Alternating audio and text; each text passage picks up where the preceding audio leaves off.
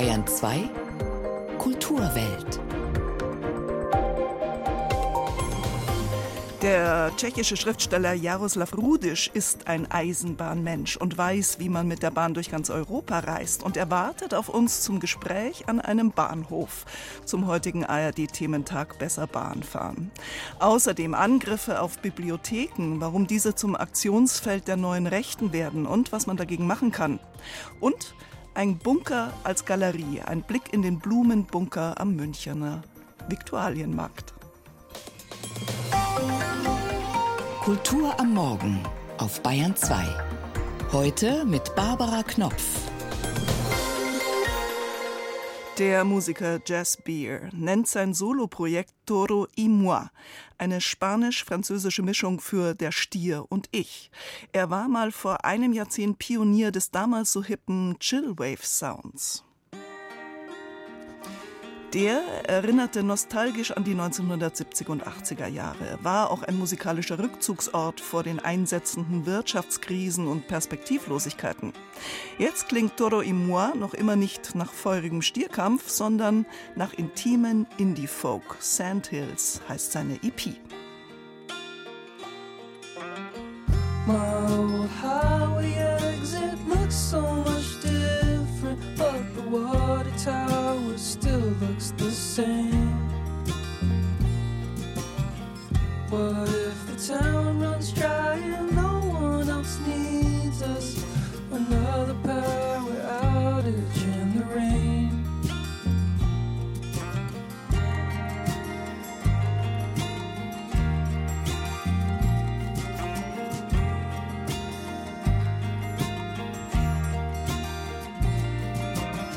I didn't tell anyone I was coming home, and I stayed for three months. Spent the summer in South Carolina, doing what I want. Clouds as tall as mountains, it was humid as can be. Carolina sun was burning up everything. Carolina sun was burning up everything, everything.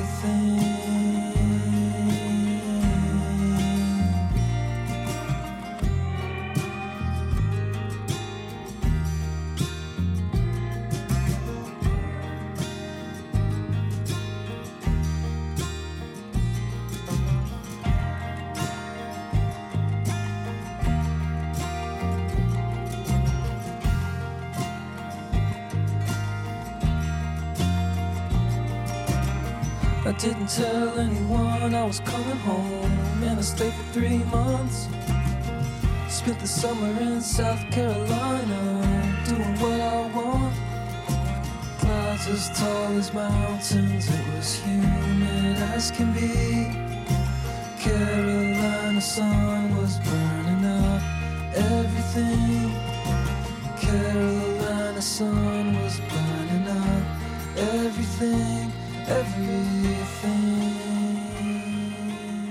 Das freie, liberale, offene, kritische Wort sollte unter Schutz stehen, denn es ist oft das Erste, das angegriffen wird, wenn das politische System ein diktatorisches ist oder die Gesellschaft sich radikalisiert. Und man muss nicht bis in die USA schauen, wo die Zahl der zensierten und aus Bibliotheken verbannten Bücher steigt. Auch in Deutschland erreicht der Kulturkampf die Bibliotheken, erklärt Nicola Hieke von der Landeskoordinierungsstelle Bayern gegen Rechtsextremismus. Also ich möchte jetzt nicht damit sagen, dass es äh, brandgefährlich ist, eine Veranstaltung in der Bibliothek abzuhalten, sondern ich möchte damit sagen, dass wir uns in heutigen Zeiten einfach im Vorfeld Gedanken machen müssen über den Rahmen, wie wir diese gestalten, weil das normaler werden wird, dass es auch immer wieder zu diesen Kämpfen um Deutungshoheit, wer sind wir in der Gesellschaft in Deutschland, wer sagt was, ähm, wie, wer schreibt unsere Geschichte. Da hat sich einfach ein extrem rechtes Narrativ eingeschlichen in den letzten Jahren. Da haben sich die Grenzen des Sagbaren verschoben es ist auch gefährlich, wenn gewisse Aussagen einfach im, öffentlichen Raum dann unwidersprochen stehen bleiben. Das wiederum hat ja auch einen Einfluss auf all diejenigen, die diskriminiert werden. Und da müssen wir, glaube ich, Sicherheitskonzepte einfach entwickeln, im Vorfeld vorausschauend den Rahmen von solchen Veranstaltungen gestalten. Von Störungen während Lesungen und Veranstaltungen bis zum Vandalismus. Der friedliche Ort der Bibliotheken ist das Ziel von Rechtsextremisten. Tillmann Urbach berichtet.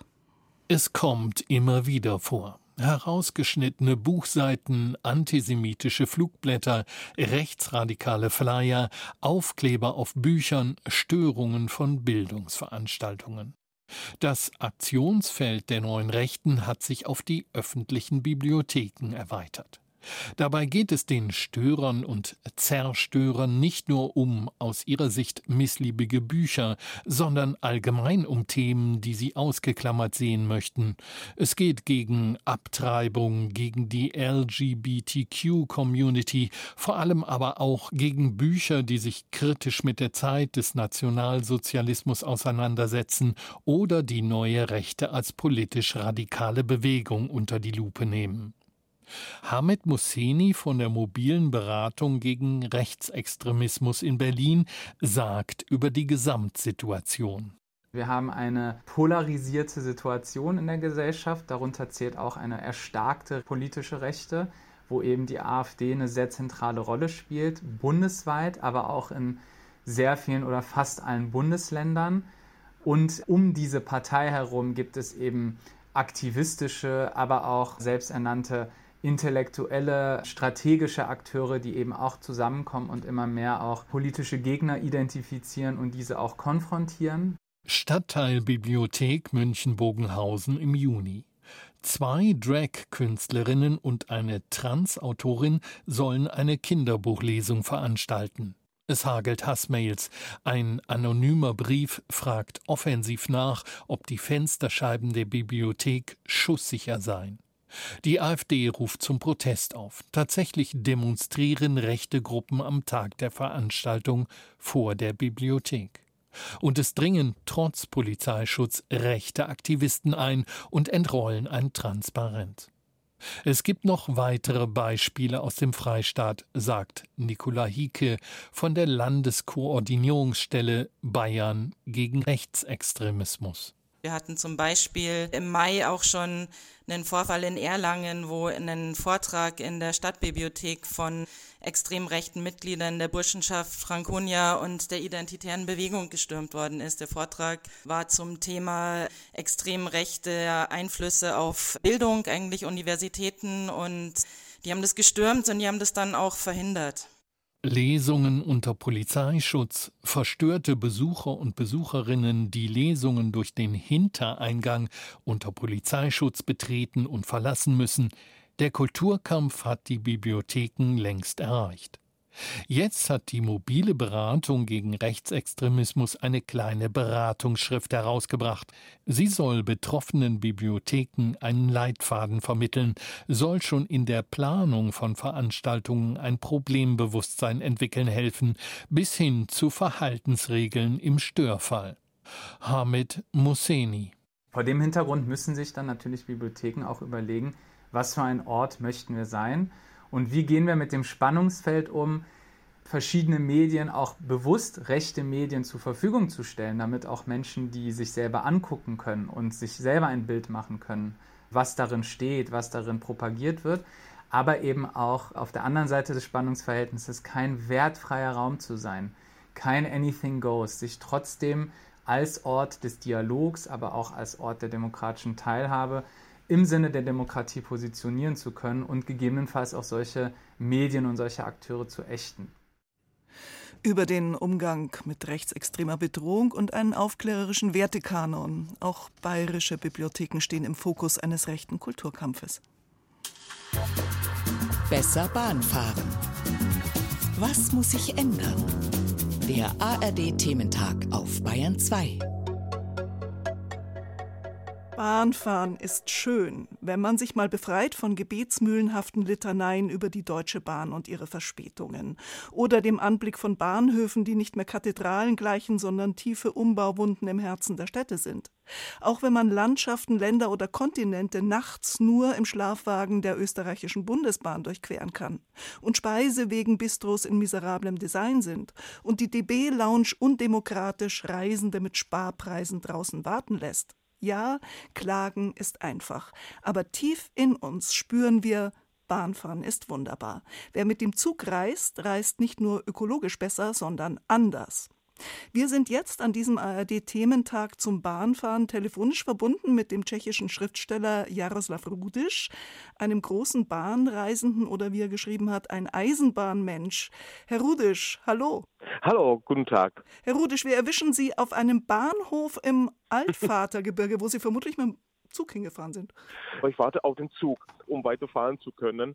Ich bin im Altvatergebirge. Das ist eine ziemlich abgelegene Region in Tschechien an der Grenze zu Polen, in Schlesien, in Nordmähren, aber eigentlich mit der Eisenbahn perfekt an das europäische Band angebunden. Also man kommt von hier nach Hamburg, nach München, nach Paris. Sehr schön. Was zeichnet denn einen Eisenbahnmenschen, als den Sie sich beschreiben? Der Schriftsteller Josef Roth war auch einer. Was zeichnet denn ja. den aus? Ah, der Josef Roth gehört natürlich zu meinen Lieblingsautoren und äh, der war tatsächlich auch viel mit der Eisenbahn unterwegs und ich habe ihm auch in der Tat gefolgt und habe mehrere Orte, wie er beschreibt, auch mit der Eisenbahn besucht. Was uns so ähm, ausmacht, uns Eisenbahn. Ich glaube, dass für uns das Bahnfahren mehr als ist, als nur äh, schnell von München nach Stuttgart zu kommen. Also wir verstehen das Bahnfahren als Teil der Kultur, Erzählkultur, es geht auch, glaube ich, mehr um die Reise an sich. Die Reise ist das Ziel sozusagen. Es stört uns auch nicht, wenn der eine oder andere Zug verspätet ist oder wenn er umgeleitet wird. Das genießen wir sozusagen, weil da haben wir einfach mehr Zeit im Zug. Aber woher nehmen Sie die Zeit? Naja, ich fahre zum Beispiel zu meinen Lesungen viel mit der Eisenbahn. Und dann fahre ich so, dass ich früher losfahre, um ein wenig mehr unterwegs sein zu können. Also ich, ich starte gerne einfach äh, äh, ziemlich früh los und lasse mich so ein bisschen auch so treiben. Zum Beispiel hier, es ist einfach großartig, von diesem Bahnhof nach Prag zu fahren. Oder ich bin einmal von hier, ich habe ja einen Freund, Jaromir 99, mit dem haben wir eine Graphic Novel über einen Eisenbahner gemacht, der hier als Fahrdienstleiter dient, Alois Nebel. Und ich bin mal von hier sogar nach Wien gefahren. Das ist alles möglich. Das finde ich einfach großartig. Wenn ein Ort einfach angebunden ist, äh, kann man von dort die ganze Welt erreichen. Jetzt haben Sie schon erwähnt, also der Comic von Alois Nebel, den haben Sie geschrieben, auch die Gebrauchsanweisung fürs Zugfahren. Es gibt ja überhaupt eine tiefe Affinität von mhm. Literaten mhm. fürs Bahnreisen. Also Bohumil mhm. Rabal hat auch ja, darüber geschrieben. Warum ist das so? Also weil Bahnreisen auch irgendwie eine Metapher ist? Ja, also für mich ist das, aber ich glaube auch so war das für Boromir Hrabal äh, ein, ein wenig, äh, oder vermute ich auch vielleicht für Josef Roth, ja, dass die Eisenbahn natürlich, die erzählt auch Geschichten ne? und die Leute erzählen Geschichten und für mich sind diese Bahnhöfe, auch dieser kleine Bahnhof, also Orte, wo ich gerne einfach bin, auch wenn hier in der Tat gar nichts passiert, so wie jetzt. Ich warte erstmal auf den Zug, der sollte in 30 Minuten kommen und einfach nur hier dieses Stillleben, hier einfach zu sein, hier zu verweilen und nachdenken, was alles diese Bahnhöfe schon gesehen haben, ja, diese Gebäude, ja, und die Eisenbahner, die hier als Fahrdienstleiter oder Weichensteller gedient haben, also im letzten Jahrhundert. Das waren oft sehr traurige Geschichten. Wir sind auf dem Gebiet sozusagen von dem sogenannten Sudetenland. Also die Gegend hier war vor allem deutschsprachig geprägt. Natürlich, da muss man schon an die Züge denken mit den Juden nach Auschwitz, aber auch mit den Vertriebenen nach dem Zweiten Weltkrieg von hier auch nach Bayern. Da hat immer die Eisenbahn eine Rolle gespielt und die Bahnhöfe und diese Bahnstrecken sind Zeugen davon. Und das ist etwas, was mich in der Tat auch immer wieder interessiert. Sie haben ja auch mal geschrieben, dass man die Geschichte Mitteleuropas nicht erzählen könne ohne die Eisenbahn. Sie wurden ja 1972 in der damaligen Tschechoslowakei geboren, also hinter dem eisernen Vorhang. Aber der mhm. Blick auf so eine Eisenbahnkarte hat Ihnen ja sozusagen ihre Welt nicht in Ost und West zerteilt. Naja, also ich, ich bin ein großer Fan von äh, alten äh, Fabeln und Kursbüchern. Ich habe in meiner Bibliothek eine ziemlich große Eisenbahnabteilung und da sind viele Kurspläne und Fahrpläne und auch Eisenbahnkarten sozusagen. Und so habe ich in der Tat auch vor der Wende reisen können in einem Kursbuch. Da gab es nämlich die Verbindungen nach München oder nach Rom oder, oder nach Paris, obwohl das in der Tat nicht möglich war, in diese Züge einzusteigen. Die waren eher mehr oder weniger für die Westtouristen da. Aber man konnte so verreisen. Man konnte in der Tat auch sich eine Verbindung aussuchen aus Lomnica nach Popelko in Lom im böhmischen Paradies, da komme ich her, nach Rom. Das fand ich schon großartig. Das waren große Fantasiereisen. Aber ich bin natürlich sehr froh, dass ich das mittlerweile alles machen kann. Ich war ja fast überall in Europa mit der Eisenbahn schon und ja, trotzdem gibt es viele, viele Orte noch zu entdecken, wie zum Beispiel jetzt hier eine tolle kleine Bahn in Niederschlesien in Polen.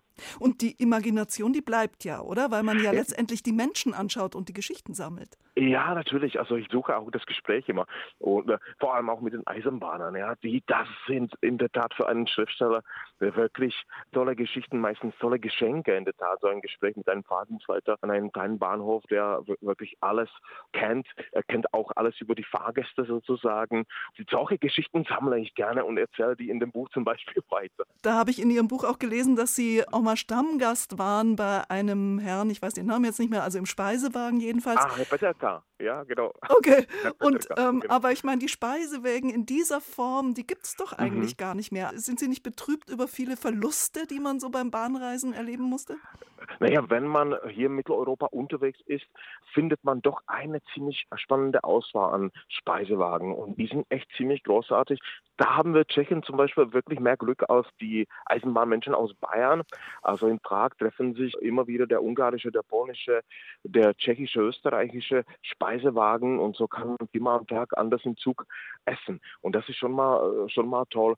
Und übrigens, Herr Peterka wohnt hier auch im Altvatergebirge und er fährt immer von hier quasi nach Prag, wo er dann seinen Speisewagen übernimmt und nach Hamburg fährt. Und eine Woche ist er unterwegs zwischen Hamburg und Prag und dann eine Woche hier im Altvatergebirge. Er wohnt auch in der Nähe von einem kleinen Bahnhof hier. Und ich werde ihn auch äh, morgen besuchen. Also das ist der Kellner, den Sie in das Ihrem ist der Buch Kellner, genau. Der ist schon so ein Kellner, eine Legende, in der Tat fast eine Figur aus einem Roman von Jaroslav Hašek oder Bohumil Hraba oder sogar Josef Roth, der würde ihn auch lieben und seine Geschichten. Der spricht ja mehrere Sprachen und hat eigentlich Theater studiert und Filmgeschichte studiert, aber hat sich entschieden einfach für diesen Job, für diese Arbeit, Elite Eisenbahn, er ist auch ein Eisenbahnmensch und dazu ist er noch ein großartiger Wirt. Und so zapft er vielleicht das beste Bier auf der Schiene europaweit. Das heißt, die Eisenbahn bringt auch eigentlich sehr spezielle Typen hervor, oder? Ja, ja, ja, auf jeden Fall. man muss natürlich, wenn man äh, so einen Job macht, wie Herr Betterka, dann muss man die Eisenbahn einfach wirklich lieben. Ja, das ist schon anstrengend. Das sind so lange Routen und äh, manchmal sind die Züge, vor allem jetzt im Sommer zwischen Prag und Berlin, wirklich sehr, sehr voll. In der Tat auch schön, dass so viele Touristen wieder zwischen Berlin, Dresden und Prag fahren. Aber es kann manchmal wirklich auch anstrengend sein. Für mich ist auch wichtig, dass ich im Zug Zeit für mich habe. Ja. Also ich schreibe viel im Zug, aber ich schlafe auch, lese viel im Zug oder ich schaue nur aus dem Fenster. Es ist auch die perfekte Art einer Meditation. Also eine Eisenbahnfahrt kann man mit einer Yoga-Übung äh, vergleichen oder sie hat auch eine fast therapeutische Wirkung auf einen. Ich glaube, so eine entspannte Eisenbahnfahrt hier mit der Lokalbahn im Altvatergebirge durch diese wunderschöne Landschaft, durch die Wälder und Täler, das hat fast eine heilende Wirkung auf einen. Um noch einmal auf den großen böhmischen Schriftsteller Bohemil Rabal zu sprechen zu kommen, mhm. äh, der ja eben ein großer Bahnreisender war, der hat Ende des 19. Jahrhunderts. Der war auch Fahrdienstleiter, ja, der, war, der hat kurz auch als Fahrdienstleiter tatsächlich gearbeitet. Ah ja. Und er hat auch wohl Vorschläge zur Modernisierung von Bahnhöfen gemacht. Hätten Sie auch noch Vorschläge, was sich so ändern könnte? naja, ich würde diese Lücken, wenn es gehen würde, zwischen den Ländern schließen. Da sind tatsächlich nach 1918 und 1945 viele Lücken entstanden zwischen den Ländern in den Grenzregionen. Auch zwischen Bayern und Böhmen übrigens, im Böhmerwald. Auch in diesem deutsch-tschechischen Grenzgebiet oder zwischen Österreich und Tschechien oder Tschechien und Polen gibt es viele Lücken, die man vielleicht schließen könnte. Und ich bin auch, obwohl ich der langsame Fahrer bin, ja, und eher so die Lokalbahn mag und diese Eisenbahnromantik ein wenig äh, mag, trotzdem bin ich natürlich auch für den Ausbau der schnellen Verbindungen zwischen ja, Ost und West. Also das ist schon ein wenig traurig, dass man zwischen Warschau, Prag und München äh, so ewig braucht äh, und dass wir da keine richtige schnelle Strecke haben bis heute. Vielleicht wird sich das aber ändern. Das sagt der tschechische Schriftsteller Jaroslav Rudisch, ein Eisenbahnmensch, heute zum ARD-Thementag Besser Bahn fahren. Könnten wir unser Gespräch vielleicht übertiteln mit Liebe Bahn fahren, oder? Aha, so ist das natürlich. Also das muss man mit der Liebe doch angehen, so wie alles im Leben. Ja, Jaroslav Rudisch, vielen herzlichen Dank für das Gespräch. Dankeschön und wir sehen uns im Speisewagen. Ja, gern. Und bevor ich es vergesse, kleine Nachlese fürs Bahnfahren mit Eisenbahnmenschen. Die Gebrauchsanweisung fürs Zugreisen von Jaroslav Rudisch ist bei Pieper erschienen, wo Ende September ein nächstes Bahnbuch von ihm erscheint. Zug um Zug durch Europa.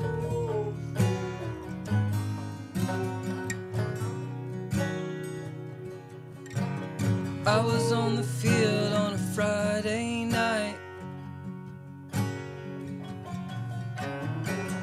Third string had to swallow my pride. I got thrown in on a fourth and five just so they could take a knee.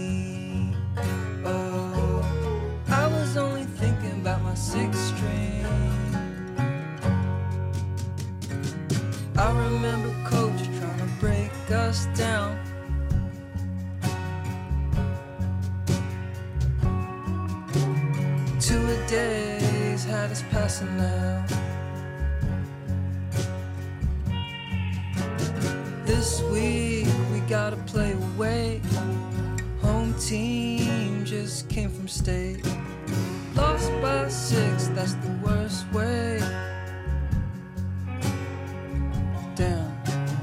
Bus ride back had a sour taste. Had a revelation about where I wanna be. I was drained of patience and my energy. Just to find out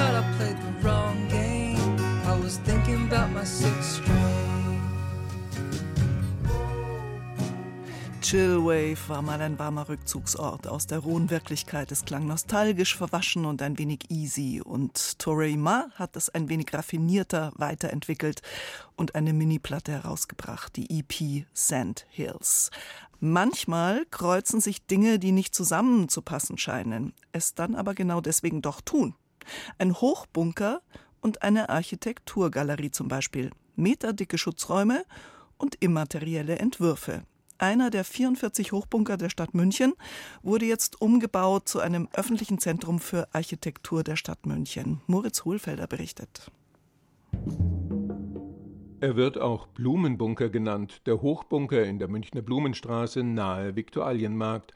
Quadratisch ist er im Grundriss, Fassade und Aufbau sind in der Form barocken Wehrtürmen entlehnt. Jede der vier Gebäudeseiten misst in der Länge etwas über 14 Meter, Dicke der Außenmauern mindestens 1,30 Meter. Oben an der Fassade ist seit 2017 über drei Seiten umlaufend das Wort Umwandlung Dellen des Künstlers Christoph Brech angebracht. Der Bunker soll zu einem öffentlichen Zentrum für Architektur der Stadt München werden. Seit einiger Zeit bespielt der gemeinnützige Verein Architekturgalerie den Ort mit Ausstellungen, Vorträgen, Diskussionsabenden und Installationen. Kuratiert wird das Programm von Nicola Borgmann und Octavian Hornstein. Der Bunker ist mitten im Krieg gebaut worden da haben Leute drin Angst ausgestanden, 200 Leute auf der Ebene, das möchte man sich mal vorstellen, da steht man schon sehr eng. Und wir versuchen jetzt diesen Geist oder diese Ängste rauszutreiben und neue Kräfte einzuführen. Bis zu 1400 Menschen fanden in den Bombennächten in den letzten Jahren des Zweiten Weltkrieges Zuflucht im Blumenbunker, erzählt Nicola Borgmann. Es gibt auch durchaus Menschen, die aus dem Grunde hier nicht so gerne reingehen, weil die die Kindheitsnächte hier zum Teil verbracht haben. Und er war auch noch bis 2015 als Bunker funktionsfähig. Also da war auch die Zivilschutzbindung noch auf dem Gebäude drauf. Die Mitglieder der Architekturgalerie, vertreten durch den Vorstand und das Kuratorenteam, arbeiten sich langsam bei der Umwandlung des Blumenbunkers von unten nach oben aufwärts. Die Kellerräume, das Parterre und die ersten beiden Stockwerke wurden schon ertüchtigt, berichtet Nicola Borgmann. Das in helle, lichte, lebendige Ausstellungsräume baulich umzuwandeln, ist schon eine große Aufgabe, zumal dieses Gebäude auch unter Denkmalschutz steht. Aber wichtig wäre zum Beispiel als ein nächster Schritt der Umwandlung natürlich die Öffnung im Erdgeschoss nach außen, dass die Menschen wirklich mehr wahrnehmen, dass hier ein lebendiger Ausstellungsort, ein Kulturort für München entsteht. Wer den Hochbunker in der Münchner Blumenstraße zu einer der Veranstaltungen der Architekturgalerie besucht, ist beeindruckt von dem Gebäude. Dicke Stahltüren, drinnen ist es auch im Hochsommer angenehm kühl. Es gibt keine Fenster, schnell verliert man die Orientierung. Der Umbau in Ausstellungsflächen ist bis unters Dach geplant, ein aufwendiges Unterfangen, denn Teile der ungemein dicken Betonwände und Decken sind nur mit großem Aufwand zu entfernen. Gerade wurde eine filigrane Stahltreppe ins zweite Geschoss eingefügt und man hat zwei Stockwerke zu einem fast fünf Meter hohen Bereich mit seitlicher Galerie zusammengelegt den Entwurf dafür gab es umsonst von den gefeierten dänischen Architekten Snø Hetta, von denen etwa die Oper in Oslo stammt. Für die Durchführung sorgte das Münchner Büro Hild und K. und die statischen Berechnungen steuerten AKA-Ingenieure bei. Naja, man muss eine Decke rausschmeißen in dem Fall. Also man muss natürlich so machen, dass der Rest noch stehen bleibt. Der Statiker Thomas Beck und seine Kollegen haben die aktuelle Ausstellung im Hochbunker gestaltet. Titel kann die Wand da weg? Die Wand kann weg, aber der Rest bleibt. Und zwar bis Ende September ist die Ausstellung zu sehen im Hochbunker an der Blumenstraße beim Münchner Viktualienmarkt.